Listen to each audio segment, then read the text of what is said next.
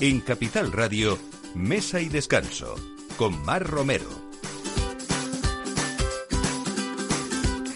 Buenos días, bienvenidos a Mesa y Descanso en el último sábado de enero. Esperemos que febrero venga con otro tono y si no, ya saben, paciencia.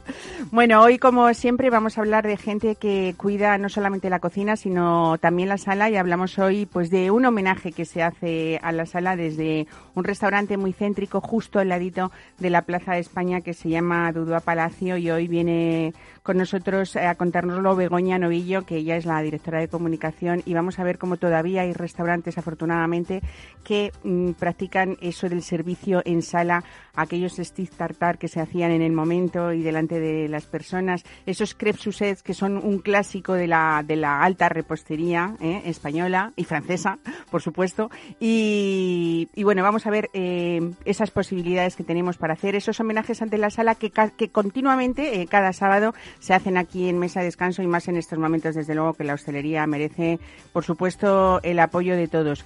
Eh, como siempre, hablamos de vino. Hoy nos vamos a una zona, eh, una de las denominaciones de origen quizá poco conocida es eh, la denominación de origen Bullas, que está en la zona de Murcia, junto con, con, Jumilla, que seguro que le suena más, junto con Yecla, y vamos a, hablar con, con, una de las bodegas más tradicionales de esta zona. Pero hoy en el estudio tenemos una de las mujeres más importantes del vino.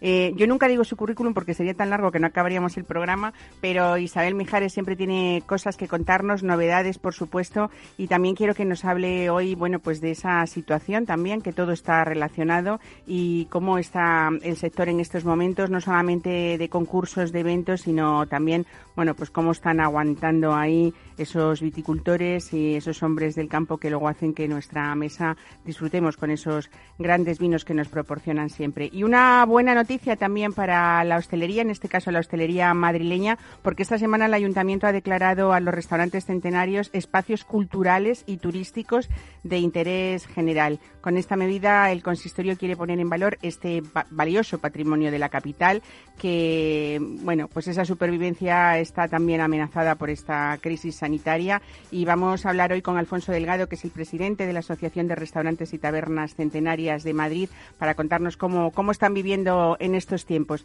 Así que todo esto a partir de ahora en Mesa y Descanso con este equipo, Ana de Toro en la producción y Jorge Zumeta en la realización. Bienvenidos a este programa que esperemos que, que, lo disfruten con nosotros y que les sirva también para este ratito del aperitivo y del ocio echarles una sonrisa al asunto. Bienvenidos. Mesa y descanso, Capital Radio.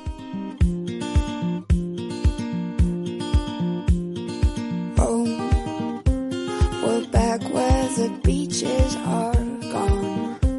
We're drifting away from the sun. My dreams are like water, but now that it's over.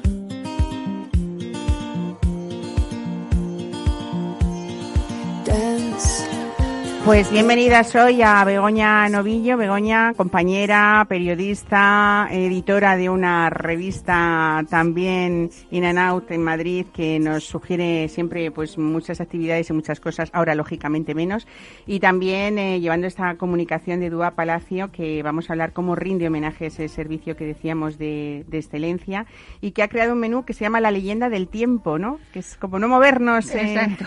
es que ahora que tenemos esta esta pandemia que nos ha cambiado tanto el, estilo de vida, el, rememorar eh, pues este, estos platos de los que vamos a hablar, la verdad que, se convierte realmente en una leyenda. Desde luego. Que el título venía un poquito, el nombre del menú venía a cuento. Bueno, aprovecho para, para saludar también a Isabel Mijares, bienvenida, amiga. ¿Cuánto tiempo sin venir a este estudio? Es eh? verdad, y lo echaba de menos. ¿eh? Yo también a ti, todos nuestros oyentes también. Esto es un poco como mi casa donde digo todo lo que me está estallando. Uno puede afortunadamente decir aquí lo que, lo que quiera y sobre todo en este momento transmitir esos ánimos que todos necesitamos y este sector del que hablamos, el gastronómico y el vinícola también. Eh, Begoña, 35 años de, Dudúa, de Dudúa Palacio, que, que Juan Hernández de Blas, su propietario, eh, bueno, empezó y estrenó siendo un local de, música y de copas, ¿no? Sí, sí, sí. Yo lo conocí, ¿eh? Pues se va a notar que soy un poco ya mayor, pero yo llegué a conocer aquel aquel local eh, que era como un pub, ¿no? Donde uno pues iba allí a tomarse, pues eso, una copichuela por las tardes y tardes noches y la verdad que era un sitio muy agradable. Él luego lo ha ido transformando, lo ha ido cambiando hasta lo que es hoy, ya desde hace ya bastantes años es el restaurante que, que conocemos y siempre ha tenido la tónica que tiene actualmente, es decir, siempre se ha rodeado de buenos profesionales, de profesionales de sala, de gente de, que ha estudiado hostelería, es decir, no, no de, gente que sirve mesas, sino de gente especializada precisamente para dar un servicio eh, pues eh, exigente y para que el comensal cuando llega al restaurante sin tener que pagar unos precios desorbitados pueda encontrar un restaurante con, con calidad, con exigencia dentro de sala y sobre todo con un buen producto. Bueno, hablábamos de, de, esa, de ese nombre que le habéis dado a este menú que se llama La leyenda del tiempo, que empezó en otoño, pero continuáis con él, ¿no? Efectivamente, empezaba para otoño, en teoría finalizaba el 30 de diciembre, pero ha funcionado tan bien y ha tenido tanto éxito. La verdad que es un menú que, que, que tiene una relación calidad-precio estupenda. Es decir, Juan lo que intenta aquí tal y como está el panorama, es eh, fidelizar a otros clientes, aparte de los que ya tiene de, siempre, y sobre todo, pues, eh, abrir experiencias gastronómicas a gente, pues, que, por supuesto, no, a lo mejor no ha visto nunca cómo se elabora una crepe Suzette. Claro, es que hay que ver que están las generaciones nuevas, que esos platos clásicos tienen que seguir, y es verdad que, hoy en día es difícil encontrar restaurantes que elaboren, por ejemplo, pues una dorada a la sal en la mesa, un stick tartar o, los crepes Suzette que, Claro, hoy en día, y sobre todo, mm, es lamentable cómo están desapareciendo restaurantes como por ejemplo Zalacaín, donde se hacía este servicio de mesa. además de Zalacaín, era como el clásico de todos, ¿no? Entonces, claro, realmente uno accedía a este tipo de platos en restaurantes eh, caros. Es decir, tenías que gastarte un, un, dinerito ¿no? para poder disfrutar visualmente de esa elaboración de esa creme Suzette o de un stick tartar. Entonces, lo que ha hecho Juan es, eh, sin, sin desmerecer, por supuesto, porque hace un, tiene un producto buenísimo, adecuar un poco el precio para que cualquiera pueda disfrutar de, ese, de esos platos sin tener que rascarse ahora mismo mucho el, bolsillo, ¿no? Bueno, lo vamos a decir porque es un precio excepcional de 39 euros eh, que, que, incluye, fíjate, un cóctel de bienvenida, ¿no? Sí. Un, un Royal, que también es bastante, bueno, pues clásico, ¿no? Eh, un foie de oca que elaboran en casa. Efectivamente, lo elaboran ellos. Es un foie que a mí es de los platos. Cuando elegimos un poco los platos para, para el menú, eh, yo cogí también platos que a mí particularmente me gustan en el restaurante y son un poco los clásicos. Son platos que tienen siempre en carta, es decir, lo que se ha hecho es aunarlos en este menú, pero si tú el día de mañana no quieres tomarte un menú entero porque te parece demasiada cantidad, puedes tomar el foie o puedes tomar cualquiera de los platos que hay ahí porque los tienen siempre. No, y sobre todo hay que decir que hablábamos de ese precio asequible, pero es que es verdad que en Duda Palacio las raciones suelen ser muy generosas. Sí, sí, sí. sí. bueno, y el este menú sigue contando, el menú sí, claro, porque está ese foie de oca que a mí me encantó porque tiene pistachos, ¿no? Esta es muy rico. Unas verdinas con bogavante. a mí es que me fascinan las verdinas.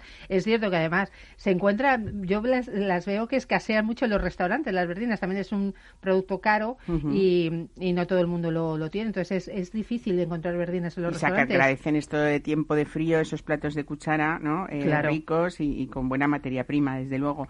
Y luego está ese stick tartar que, hay que decirlo, se corta a cuchillo. Por favor, que nadie hable de stick tartar. De stick tartar mm, eh, con carne picada, que eso es una guarrería, con perdón. eso es un eso es una hamburguesa pura y dura. bueno, lo preparan al gusto de cada comensal en mesa y también la dorada de la sal, que también la, la preparan en Claro, es que para aquella gente que el stick tartar no le gusta, porque la carne cruda no es de su apetencia, pues lo que hemos puesto es la dorada de la sal, que, que, es una dorada de ración también bastante generosa, y igual te la, te la levantan allí, te la, te la pelan, ¿no? y te la, y te la adecuan justo y te la ponen en el plato niquelada, vamos. Bueno, es verdad que, que Duda Palacio es uno de los espacios más acogedores, por supuesto con esas medidas de seguridad, las distancias que, que se han implantado.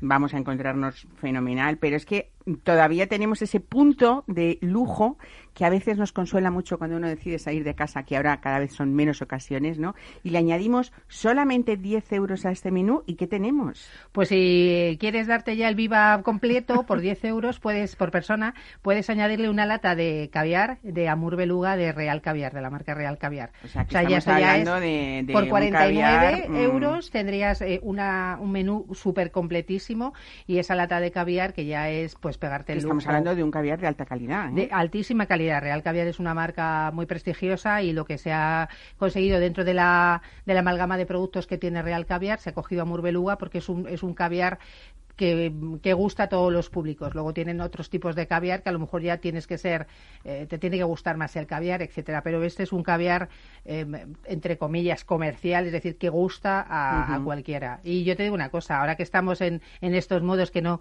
que no nos pegamos ni viajes ni nada, eh, que mejor que hacer un, un viaje gastronómico cuando, y disfrutar lo, por todo lo alto, claro. ¿Y hay que reservar con mucho tiempo o no? No, no hace falta. Es decir, esta, no, porque, funciona, claro, eso sí, es importante. Sí, eh, realmente ellos funcionan muy bien, tienen un local bastante grande, porque Mare estuvo conmigo el otro día y tienen la parte de arriba, pero luego la parte de abajo es, eh, sigue siendo también eh, sala. Entonces, no hay problema ahora mismo y además se están manteniendo las distancias de seguridad, se han puesto mamparas, etcétera, etcétera.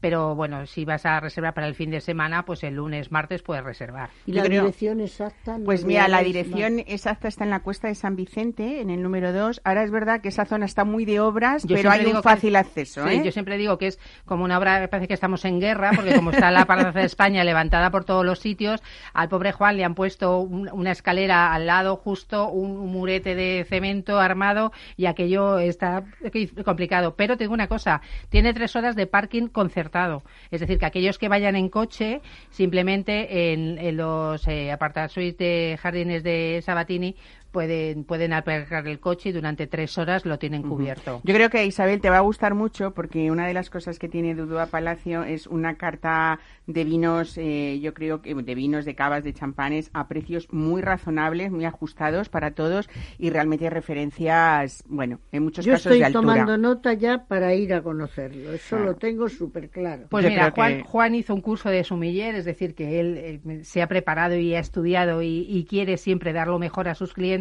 y claro, durante todos estos años, como dice Mar, ha elaborado una carta muy completa y sobre todo a buenos precios. Lo que se pretende en Dudua Palacio es que todo el mundo pueda disfrutar con un precio asequible, es decir, que, que pueda consumir un buen producto sin dejarse la cartera, porque al final, claro, eh, comer por 100 euros es, es difícil que comas mal, pero comer en este caso con este menú tan completo que incluye la bebida, ese cóctel de bienvenida, tu postre, etcétera, y luego Juan siempre te pone el chupito típico de la jarrita de tu botellita de chupito y tal. Es decir, sales allí encantado de la vida y si le añades el caviar, que ya es lo más de lo más, por 49 euros por persona. Es que, es, es que yo creo que la palabra que decía antes Mar es lo la clave, es decir, no es que te sirvan, es que te atienden. Claro. Y tú claro. vas a un restaurante y te gusta que te atiendan. Claro. A todos nos gusta. Y sobre que todo nos que atiendan. nos gusta la coherencia, porque en ese, en ese cuidado que, que, Juan tiene, pues, pues de que todo el mundo pueda algún día ir a su casa, es verdad que hasta en los, en los platos más clásicos, hablábamos antes de la cuchara, pero, pero en esa carta ahora mismo hay un, cocino, un cocido castellano de garbanzos de la moraña, con carne avileña, hay unos judiones del barco con, con, oreja de chorizo ibérico. A mí se me saltan las lágrimas con esto. Pero quiero decir que él, dentro de esos platos clásicos, incluso de los de cuchara, siempre intenta que esa materia prima eh, y esos ingredientes sean, desde luego, de, de calidad, que Exacto. por supuesto se agradece. Y se llama muchísimo. Dudúa Palacio. Claro. Sí. Dudúa viene de sus inicios, como era un local musical, Ah, venía de, de, de aquel el género que era el Ah, o sea, dudúa el americano. el Que rhythm and blues el gospel, dudúa que claro. Claro, el rhythm and blues. Exacto. Claro, el claro, nombre claro. viene de ahí. Es que muchas veces la gente me pregunta, ¿pero y lo de dudúa qué es? Digo, es que Claro. dudúa realmente es como un género musical. que Era la, la unión del, del rhythm and blues y del, y del gospel, ¿no? Exacto, y entonces surgió ese, ese eh, bueno, de hecho hay una película, eh, una historia del Bronx, que cuando empieza se ve a cuatro señores de color cantando a modo dudua.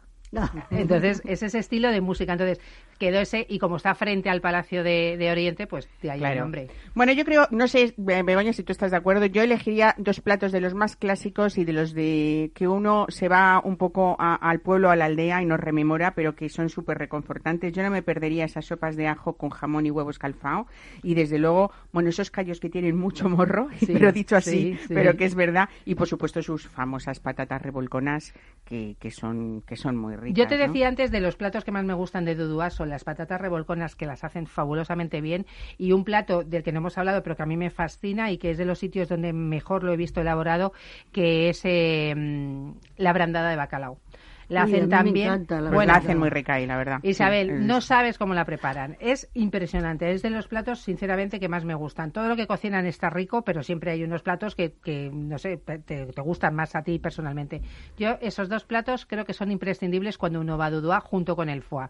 Y luego, bueno, pues eh, evidentemente este menú, por el precio que tiene, es fantástico. Pero como te decía antes, puedes comer de la carta cualquier cosa, que, el precio medio, en general, eh, con un vino que esté bien, sin irnos a grandes vinazos, estás en 30 a 35 euros. Y luego, sobre todo, es que ahora con estas restricciones y con los horarios que nos han puesto, que es verdad que tenemos que hacer un esfuerzo y adaptarnos a esos horarios y empezar a decir que salimos de casa a las 7 para cenar. Pero, como a veces eso va a ser un poco más lento, pues es verdad que podemos todavía en Madrid ojalá que siga así, eh, poder disfrutar de una comida larga, de sobremesa también, y en Dudua Palacio hay una carta de destilados premium también para poder disfrutar de esa sobremesa con tranquilidad, ¿no? Sí, está preparado para que tú alargues, es decir, como no cierran a mediodía y están sirviendo comida non-stop, tú perfectamente puedes ir eh, con el grupo de amigos, ahora cuatro personas, y después de comer tomarte tu destilado, uno, dos o los que te apetezcan hasta la hora de cierre, o sea, que, están preparados, y luego tiene una carta de destilados de, de calidad, tienen grandes ginebras, grandes whiskies,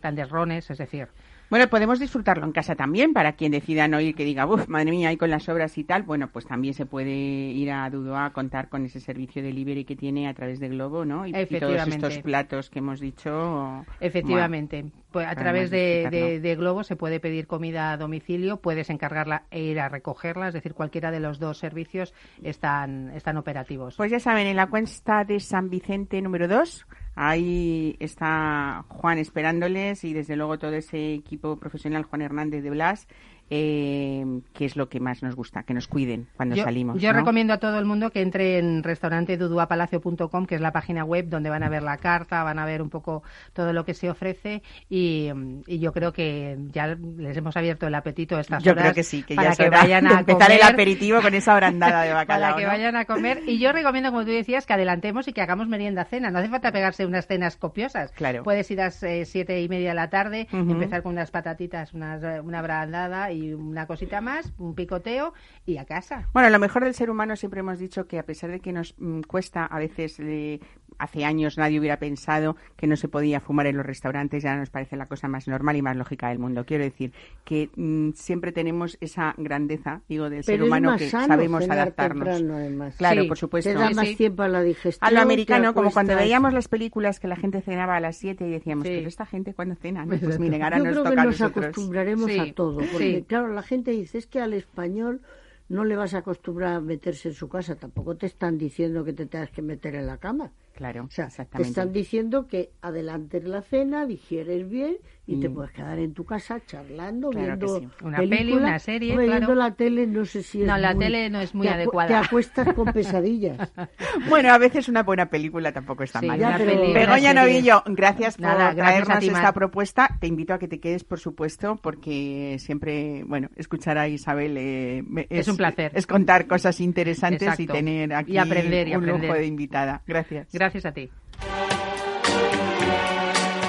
strade piene, la folla intorno a me. Mesa y descanso con Mar Romero. Mi parla ride e nulla sa di te. Io vedo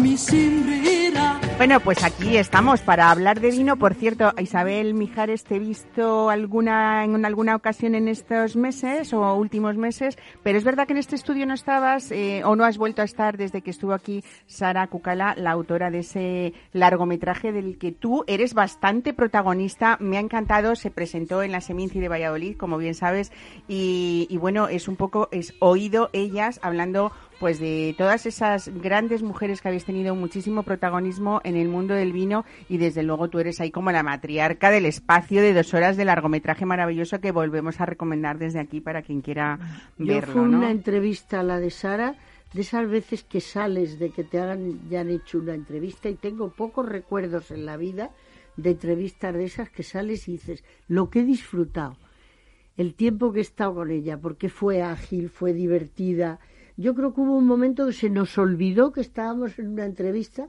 y nos parecía que estábamos charlando como grandes amigas que están recordando lo que ha sido bueno, ese mundo, ese mundo del vino en el que, por supuesto, estaban enólogas, estaban sumilleres, estaban periodistas, estaban prescriptoras. Eh, bueno, se me ocurre Ana Lorente, Julia Pérez Lozano, eh, Gema Vela, por supuesto. Me ha encantado verlas, irlas viendo. Y qué maravilla de cómo cada una cuenta su punto de vista de esa trayectoria que al principio fue difícil, pero quien puede decirlo de verdad fuiste tú, porque en los años 60 de una España de los años 60, que todos ya sabemos cómo era, pues que llegara una mujer a decirle a un bodeguero en una bodega lo que tenía que hacer, quizá a veces has tenido que hacer un poco oídos sordos de alguna crítica que tú sabías que se hacía pero que a ti te interesaba un poco. No, muchas veces. Pero tengo la suerte de que yo soy sorda mm, administrada. cuando te interesa. Cuando decían esta tía o esta señora, porque eso era frecuente, claro, en la bodega. A lo mejor recuerdo el día que me dijo un bodeguero, después de darle tres órdenes seguidas, típico de mujeres, que queremos resolver todo en este momento, hay que filtrar, hay que trasegar, hay que tal, me contestó en el Bierzo, oiga, que si jodo, no barro. me pareció una respuesta tan genial, tan genial. Pero yo en esos casos me hacía la sorda. Me hacía la sorda y venía al rato y decía, no sé si le he dicho que tendría que hacer tal cosa y tal otra. El otro se debía preguntar, ¿esta tía será tonta o se lo hace? bueno, la primera... En la vida hay que hacerse la tonta. Desde luego es mucho más Es eh, mucho más rentable. y en el caso de las mujeres yo creo que más porque conseguimos más cosas. haciéndonos las tontas a veces. Sí. Bueno, los inicios para todas creo que no han sido nunca fáciles. En tu caso, la primera presidenta de una denominación de origen no solamente en España, sino en el mundo eh, presidenta de la denominación de origen Valdepeñas, en esa zona que todos conocemos bien, porque yo casi soy parte de ella, quiero decir que no lo hago desde una crítica despectiva, pero creo que era una zona difícil en ese mundo del vino de hombres, más difícil todavía, ¿no? Es como en el circo. En todas partes, pero primero yo no lo vi. Yo venía de Burdeos con una preparación muy superior a la que tenía la media de los técnicos de, de esa generación y pensé que no había ninguna razón para que el ser mujer me pudiera significar un hándicap. Y luego nunca me lo hicieron ver de forma desagradable. O sea, yo a veces digo que el día que me jubile, que no creo que llegue ese día, pero será el día que me jubile en la vida porque me lleve, no a otro lado, pero mm, me gustaría escribir las anécdotas de aquella época pero ya estás tardando, ¿eh? Perdóname. ¿eh? Que ya estás tardando. hay, que, hay que enseñarle a las nuevas generaciones cómo ha sido esa no vida. Pasan o sea, no pasan de anécdotas. Yo no puedo decir que he sufrido, porque no tengo ese recuerdo. Tengo el recuerdo después de la extrañeza, de decir, pero bueno, ¿cómo les puede extrañar esto? Y ahora me doy cuenta me doy cuenta que una llegada al Bierzo con una moto, con un puro en la boca, entrando en los bares a tomarme bueno, fíjense ustedes la imagen ¿eh? de una señora con un puro en los años 60, la moto, llegando aquí rompiendo moldes. Bueno, una, bueno. una señorita. una señorita, claro, en aquella época. Yo le decía a mis compañeros, nos vamos a tomar un vino y tal. Claro, en pueblos donde no... Donde las pues mujeres no iban a los bares, ni entraban en un casino de pueblo. No me sentí rechazada, me sentí mirada O sea, y posiblemente luego hiciera los comentarios que Y luego hiciera, ¿no? criticada seguro, que- vamos. pero bueno, da igual. Pero, pero no, no me he sentido, yo no puedo decir que he sufrido. Y ahora mm, lo recuerdo con verdadera gracia. Bueno, yo creo que una de las cosas más positivas que puede tener una persona en general, y en eso a ti desde luego te sobra, es el sentido del humor en la vida, ¿eh? aparte de la seriedad profesional, por supuesto. Y eso yo creo que ha sido una gran ventaja en ti. ¿no? Que todo te lo has tomado como y así sigues, claro, por eso esa vitalidad y por eso esa juventud. Bueno, en ese tiempo, desde que tú empezaste ahora, creo que si no me equivoco, en España tenemos unas 91 denominaciones de origen que ya son, ¿eh?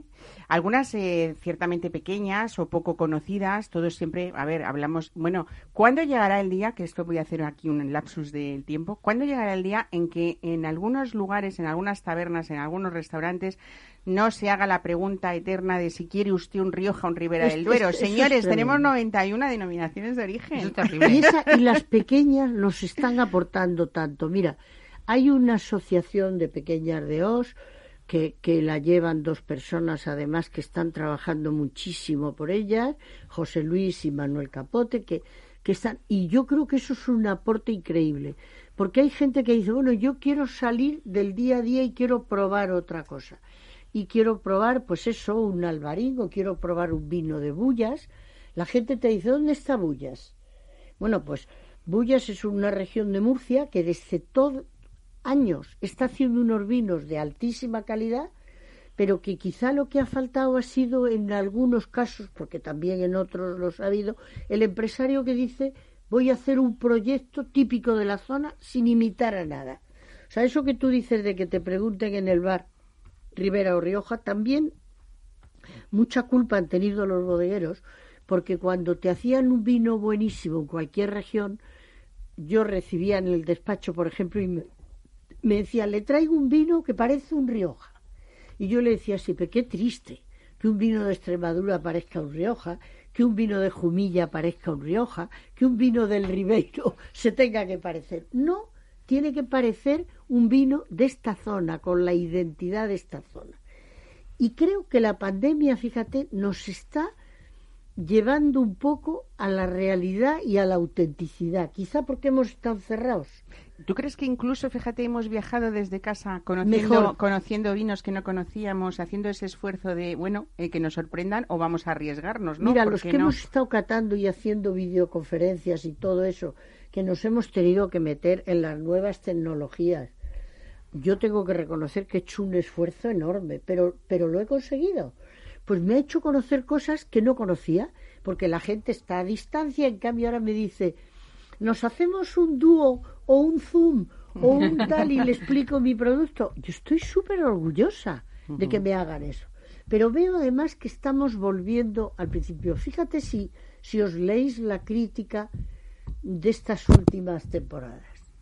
Cómo han empezado a volver a resaltar a las empresas clásicas por una parte Y a las pequeñitas por otra. Cuando hablo de las clásicas, estamos hablando de que han vuelto a poner en valor un Rioja Alta, un Murrieta. Fíjate esta semana eh, que le han dado esos siete premios a, a Marqués de Riscal tan impresionantes, desde el Wine Enthusiast hasta Menninger en Alemania y hasta nuestro querido amigo Proensa que tiene tomate. ¿eh? Nunca había puesto una nota semejante a un vino de un clásico. Ajá. ¿Por qué? Porque decíamos, no, es que esos son clásicos, pero como con desprecio. Bueno, estamos volviendo a esos clásicos.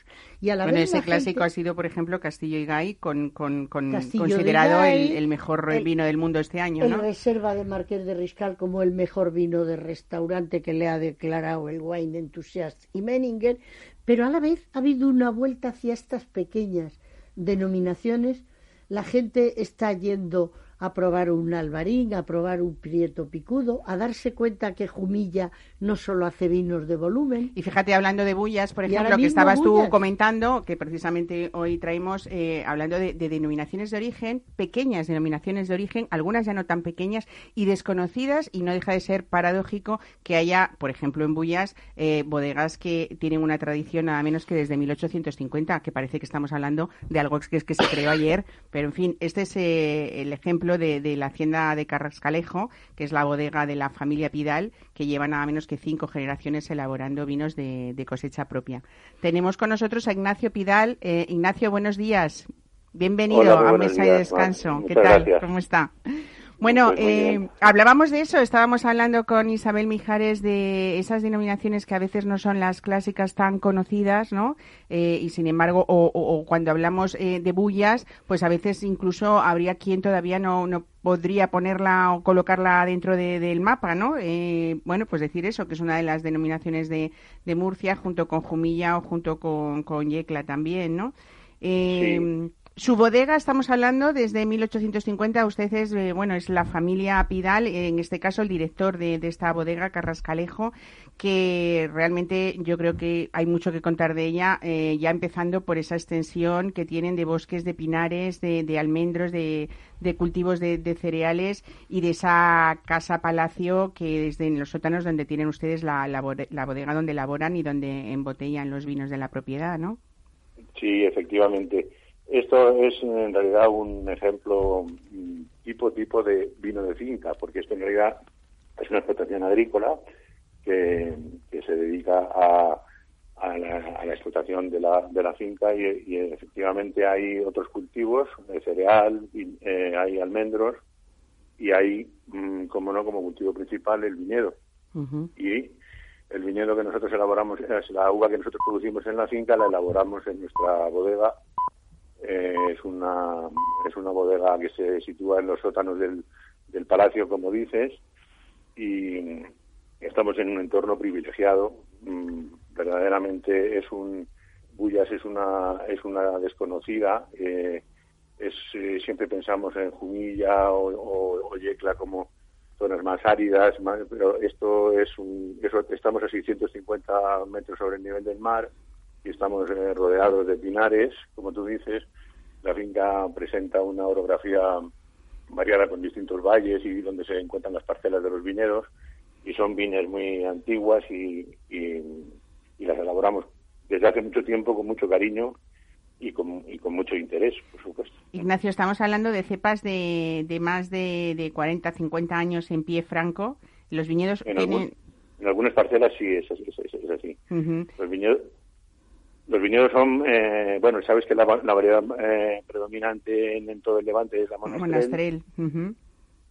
Pero tienen ustedes pero- también otras variedades, ¿no? Porque tienen Merlot, tienen Garnacha, tienen Cabernet Sauvignon, Syrah, Hemos, ¿no? in- hemos incorporado otras variedades, eh, haciendo los los cupas eh, precisos, pues pues potencian la, la originalidad de la monastrell y son complementarias.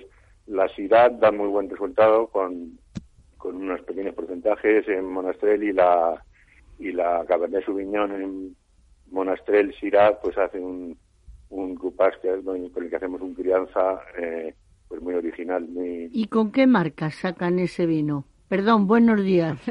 Soy Isabel. Buenos Isabel días. Mijares, Ignacio. Hola María Isabel, ¿qué tal? Pues sabes qué- una cosa, hablar contigo, qué sabes una contigo. cosa que la, la yo, em, yo tengo una, vamos, una finca de mi familia en Extremadura en la estación del Carrascalejo. Anda. Ajá. En- Sí, en- hay un, carrasca, hay al un lado de carrascalejo en Mérida. Extremadura sí, y otro carrascalejo en Ávila. Claro, pero esto es el, el Carrascalejo y fíjate que es una estación que parece del Far West. O sea, todo lo contrario. Me ha hecho una gracia porque digo, qué bien, el Sí, sí. Carrascalejo como mi casa. eh, bueno, vamos a situarnos qué un marca poco sacáis sí, esto? con Carrascalejo todos, no, pero no, porque hay un rosado que, por cierto, Ignacio, yo eh, he probado hace poco tiempo y creo que, que merece la pena sacar ese ese rosado, o sea, hacer mención de ese de ese rosado Bueno, Mar, de tengo, Bullas. tengo que decirte que nosotros somos unos enamorados del vino rosado. El vino rosado es, es para mí el gran incomprendido y es el, el más difícil de elaborar y el, y el más difícil de comprender y es un, es un, un vino que tiene que tendría que tener más oportunidades y tendría que tener me- mejor mejor eh, proyección ante el consumidor. Mm, ha sido ha sido siempre un poco mm, El hermano pequeño, decir ¿no? Defenestrado, pero El hermano pequeño, sí. Sobre todo es Sí. verdad que los clásicos, eh, pues rosados, como por ejemplo en Navarra, o- eran como muy eh, valorados eh, y sin embargo en, Sí. en estas zonas, ¿no? De más Pero mediterráneas empiezan menos, a ¿no, serlo. Isabel? Francia consume una botella cada cuatro de rosado y consumía una de cada diez. Lo ha puesto de, está de moda ahora pedir un rosado, es elegante y es para un enólogo súper duro hacer bien un rosado. Desde luego, yo creo que es una de las cosas más difíciles. ¿no?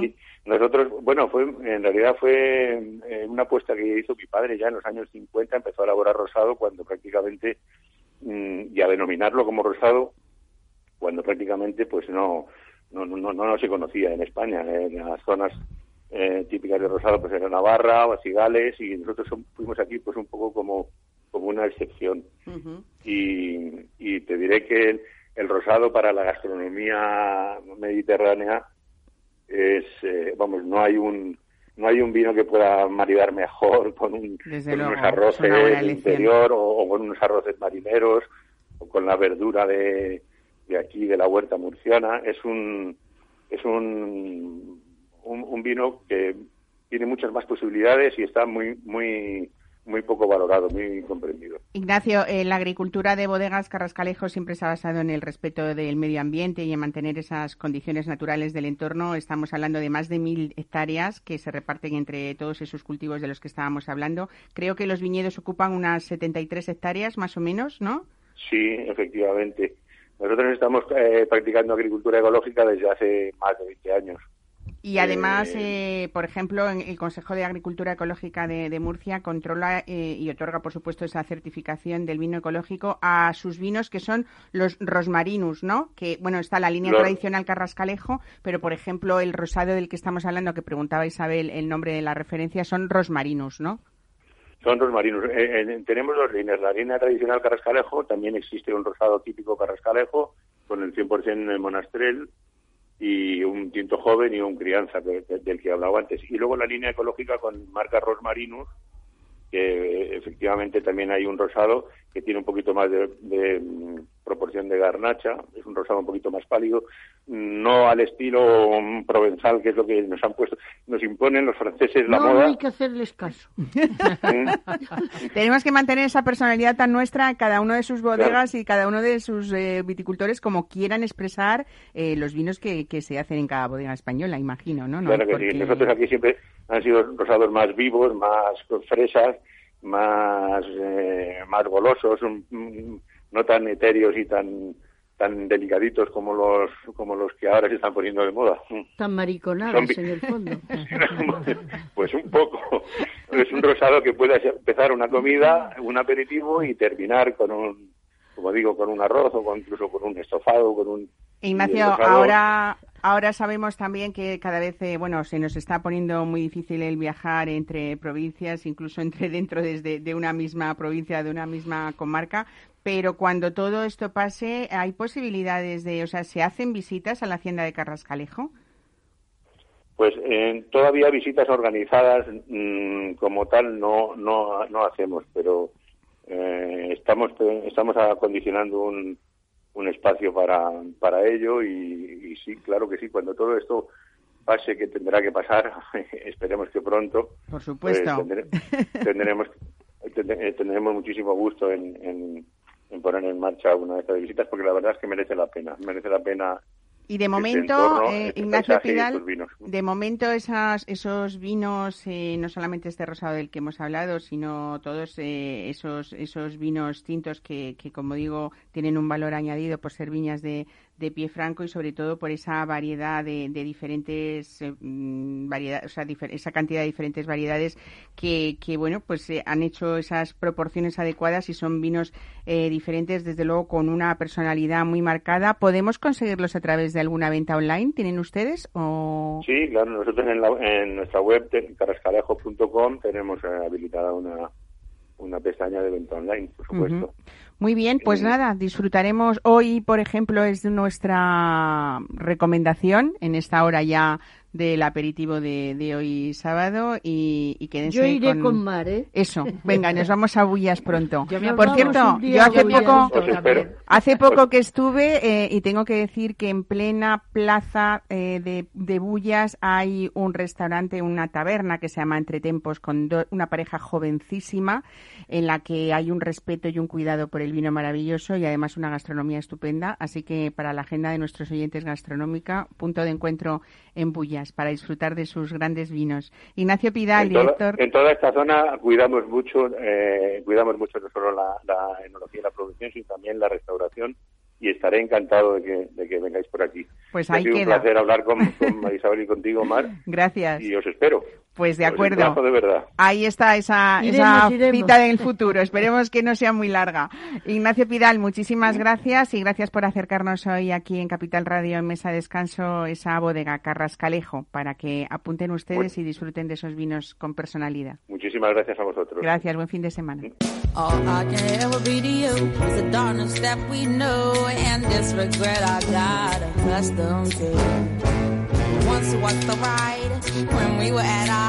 Mesa y descanso.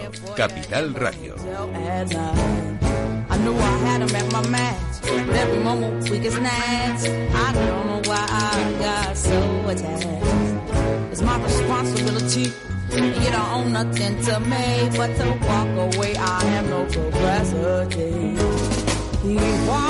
Decíamos al principio del programa que esta semana el Ayuntamiento de Madrid ha declarado a los restaurantes centenarios espacios culturales y turísticos de interés general. Es verdad que estos establecimientos llevan más de 100 años preparando platos típicos de la ciudad, sirviendo los mejores vinos de la región.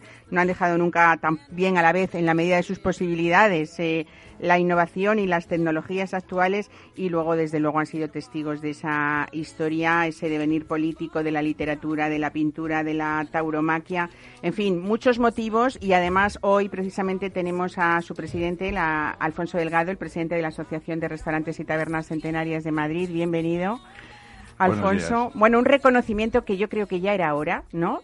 Eh, decía ahora mismo, antes de, empezar la conversación, en la medida de sus posibilidades, no porque no hayáis querido hacerlo nunca, todo lo contrario, sino porque es verdad que hay edificios históricos que han supuesto un doble esfuerzo o mucho más esfuerzo que para un eh, establecimiento nuevo el adaptaros a todas las exigencias que tienen, pues desde sanidad, de nuevas tecnologías, de separaciones de cuartos diferentes en el cuarto frío, en las panaderías, en, en fin, conocemos restaurantes históricos que además teníais la obligación y el sentimiento de mantener hasta el último enchufe de la casa eh, porque eran museos y sin embargo estar actualizados y eso ha sido a veces eh, trabajos casi de restauración en vez de hacer obras sencillas como todo el mundo entiende, ¿no? Y además la gente quiere que mantengan ese estilo y que a la vez estén a la última. O sea, Claro, claro. cuando me hacen ese tipo de comentarios digo, pero bueno, entonces, ¿qué queremos pedirles? ¿Milagros? Bueno, es, es muy complicado. Eh, la mayoría de los establecimientos, eh, parte de los establecimientos están, están protegidos por, por Bellas Artes desde hace ya muchos años.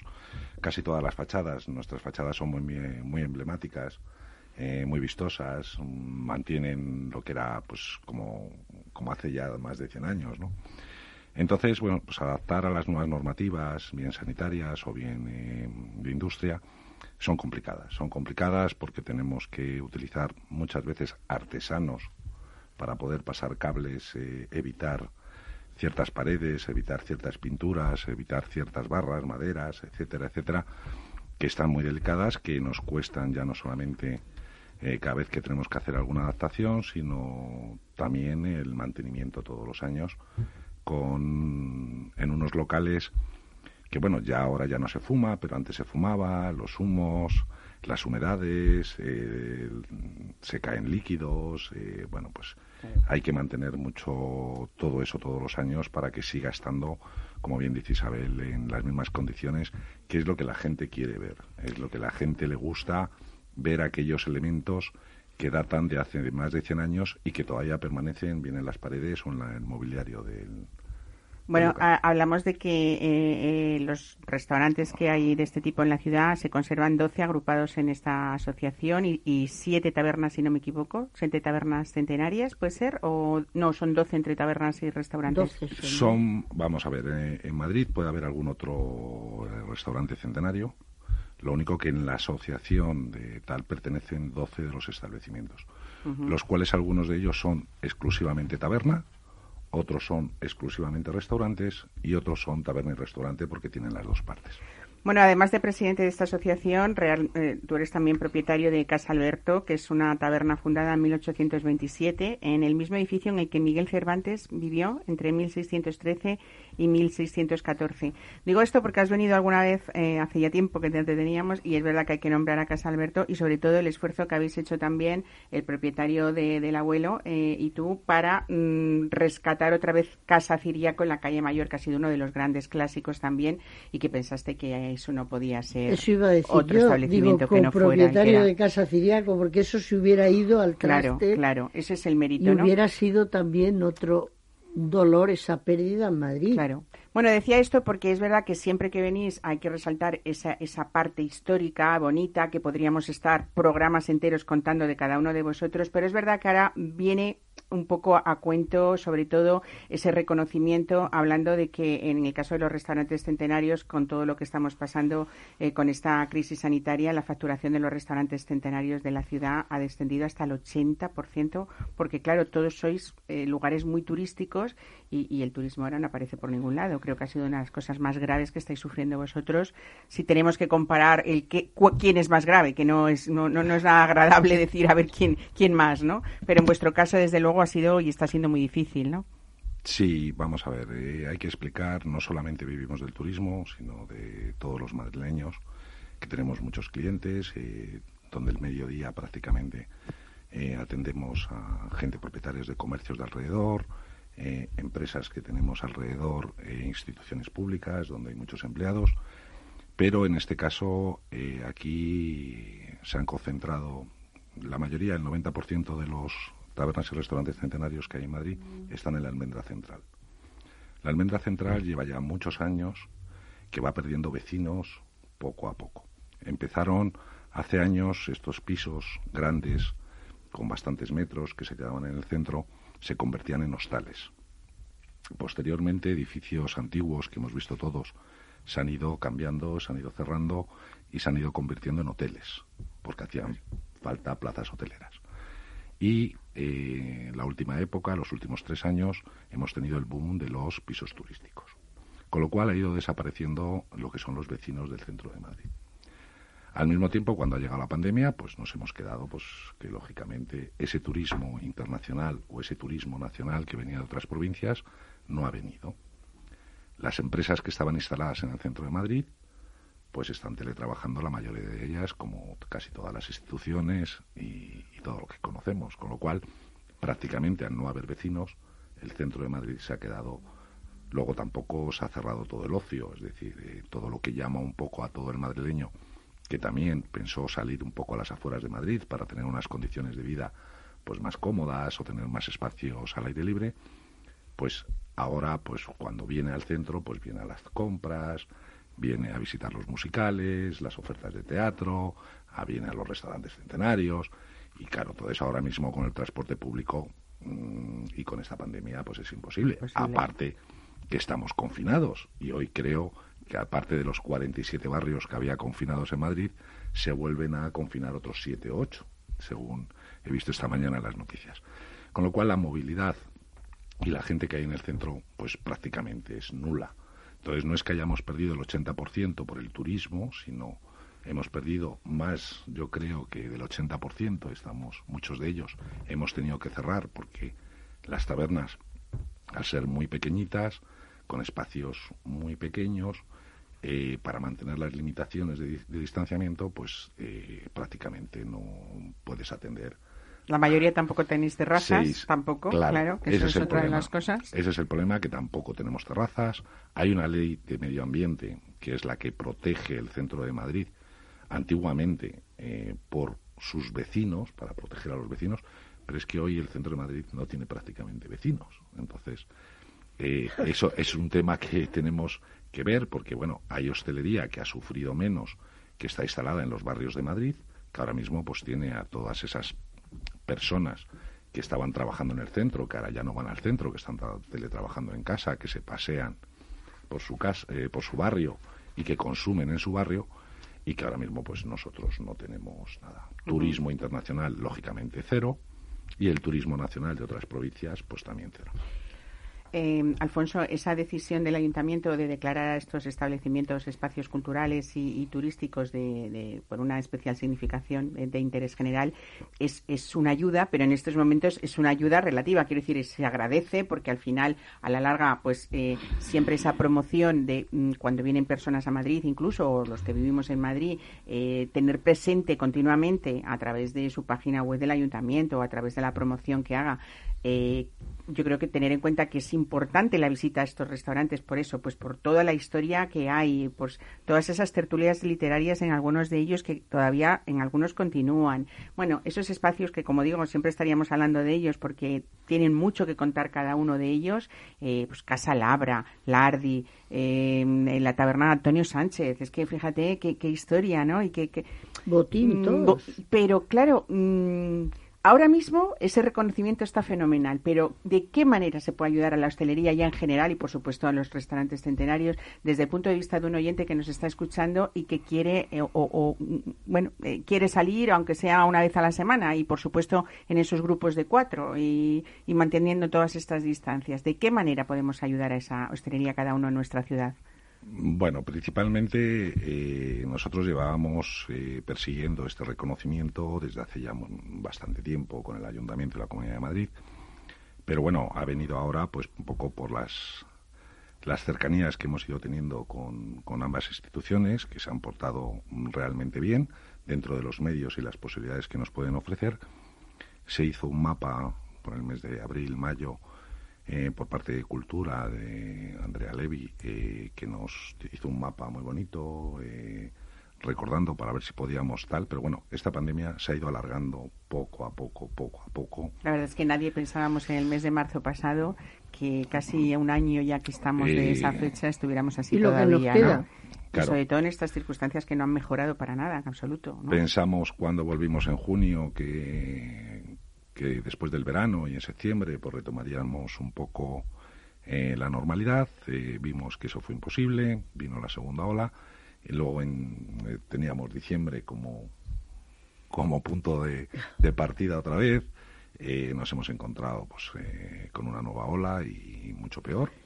Y ahora, bueno, pues tenemos la mente puesta en marzo, abril, que esto haya podido bajar, porque en cuanto nos metamos otra vez en el verano, en julio, agosto y septiembre, que es lógico, como pasa todos los años, habrá una evasión eh, de salidas. Claro, realmente es que me decías antes eh, que marzo, abril, mayo son en general eh, siempre buenos meses para Madrid porque es una buena temperatura, porque tenemos muchas visitas, no solamente de extranjeros, sino, sino de otras provincias. Tenemos la feria, tenemos, San Isidro. Yo creo que tampoco ha habido siempre una comunicación adecuada.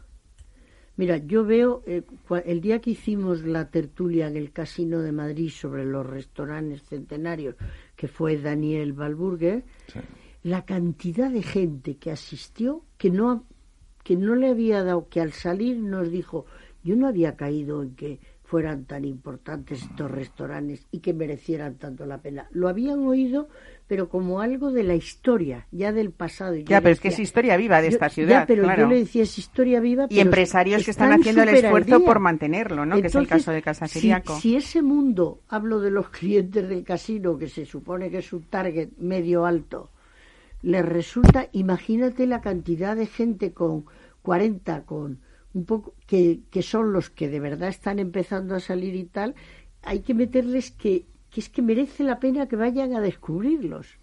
Entonces, tú decías, Mar, ¿cómo podemos? Yo pienso que vosotros sois súper importantes para eso. Porque la gente ahora mismo está obsesionada con ver todo lo que se abre. No voy a citar nombres, pero hay que ver la cola que se montó en Navidad para entrar a ver a un hotel grande recién. Bueno, pues ¿por qué no se les habla igual que merece la pena que vuelvan a todos? Yo creo que la comunicación nunca ha sido la adecuada. siempre ha estado sesgada, como algo del pasado. Vaya usted que es historia. Y a la gente joven muchas veces la historia no le importa. Bueno, yo creo que sí que hay que hacer un llamamiento a esas... y, te dice, el- y te dice el chico de hoy, bueno, a mí lo que hiciera mi abuelo me tuviese cuidado. Hay que orientárselo Ya, pero no, no es tan sencillo. Claro, no es tan a ver, sencillo. hay, hay, mm, hay que hablar partes. eh, nuestra cocina ha sido una cocina siempre muy conocida, ¿vale? Por la cual, la cual todo el mundo podía opinar. ¿Por qué? Porque era una cocina que venía de las casas, de la cocina tradicional casera. Entonces todo el mundo puede opinar si vas de... Porque todo el mundo ha probado un rabo de toro, un plato de lentejas, un plato de judías, una fabada, un asado. Es decir, todo el mundo puede opinar. En otras cocinas que fueron saliendo, una cocina fusión, una cocina más avanzada, una cocina que, que experimental, bueno, pues nos sorprendió a todos, a todos nos gusta y nos gusta conocer lo nuevo. Durante este tiempo, bueno, pues hemos ido un poco mm, abandonados, un poco eh, quedados ahí, porque, refiero. bueno, somos los de siempre, ¿no? Y en cada momento, bueno, teníamos nuestros clientes. También hemos sido más valorados por el turista extranjero más que por el nacional. Pero bueno, nosotros nunca hemos perdido nuestras identidades. Entonces, a partir de ahora, sí lo que se está notando es que más, cada vez más jóvenes vienen a nuestros locales. Es verdad que hace falta hablar más.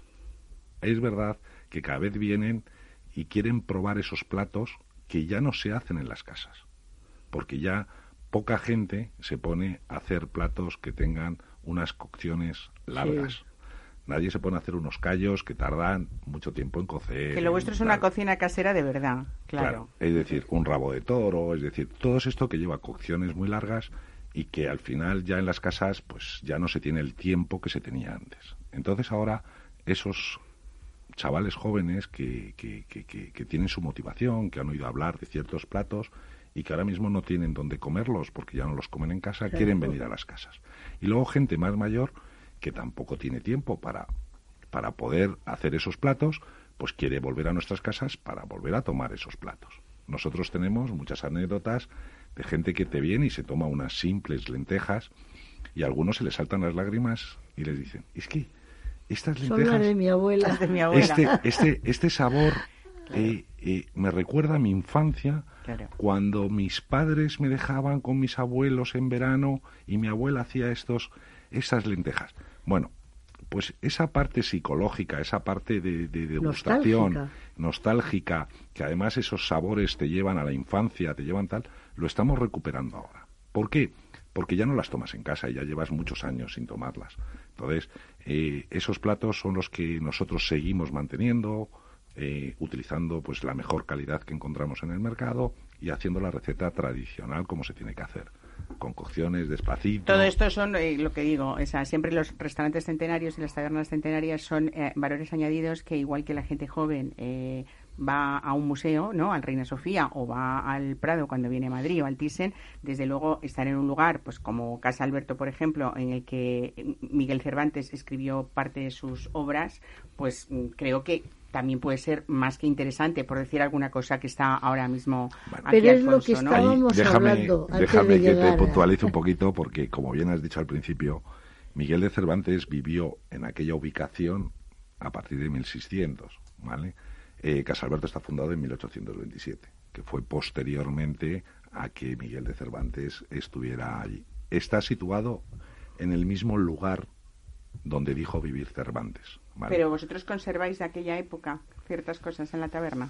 De 1600 no, porque se fundó en 1827. Ujú. Con lo cual estamos en el mismo lugar, pero no mucha gente me dice, no, es que aquí escribió. Ah, claro, claro, te dices, y- bueno, y no en la taberna, confunde. sino en el No, espacio. no en la taberna, sino en el antes mismo de que lugar. tú llegaras estábamos hablando de que con la pandemia está viendo como una vuelta, no sé si es nostálgica, romántica o que hemos tenido tiempo de encontrarnos con nosotros mismos, de vuelta a las raíces.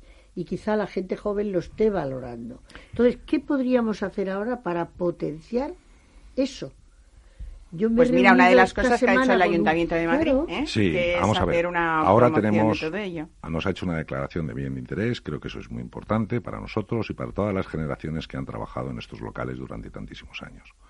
Ahora mm, tenemos que empezar a divulgar, junto con el ayuntamiento, y a utilizar un poco los medios del ayuntamiento eh, y estar más presentes y coordinarnos más con el ayuntamiento como grupo, porque individualmente es muy complicado, pero como grupo y estando dentro de una asociación es mucho más fácil trabajar.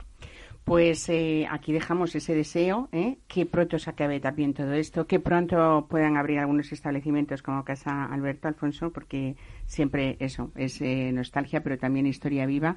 Y ojalá vuelvan también esos eventos, tanto en lo gastronómico como en lo vinícola, Isabel, porque hay muchas cosas pendientes, ¿no? Que también invito a que regreses, te invito de nuevo para que nos cuentes, pues bueno, pues todas esas actividades, entre ellas muchas que se celebran en el Casino de Madrid, que es otro lugar de encuentro maravilloso que estáis haciendo. Por eso, también clásico. También clásico. porque no puede ser más. Pues nada, antiguo. nos vamos porque se nos acaba el programa, así que aquí les dejamos con todas estas ideas para que si vienen alguna vez a Madrid o viven en ello, consideremos todo esto que es tan nuestro como casi nuestra propia casa. Gracias por escucharnos y buen fin de semana.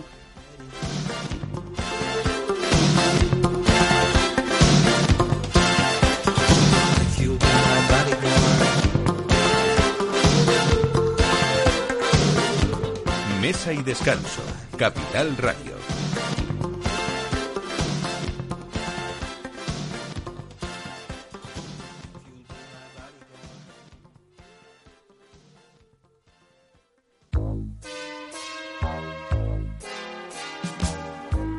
Bueno, la siguiente consulta nos llega desde Bulgaria, desde Sofía, la capital. Julen, buenos días. Muy buenos días, eh, señor Vicente y señor Betty Durante. ¿Sigue usted Capital Radio en Bulgaria? Sí, hombre, lo cojo por internet cada día, ¿eh? Capital Radio es el que mejor lo, lo, lo, lo capto, vamos, en- inmediatamente. Ahora mismo, mire, le puedo poner aquí. ¡Arriba! ¿Eh? Mi vuelta al mundo va a empezar. Capital Radio traspasa fronteras. Para dar la vuelta al mundo. Capital Radio sí es lo mejor. ¿eh? Ven con nosotros.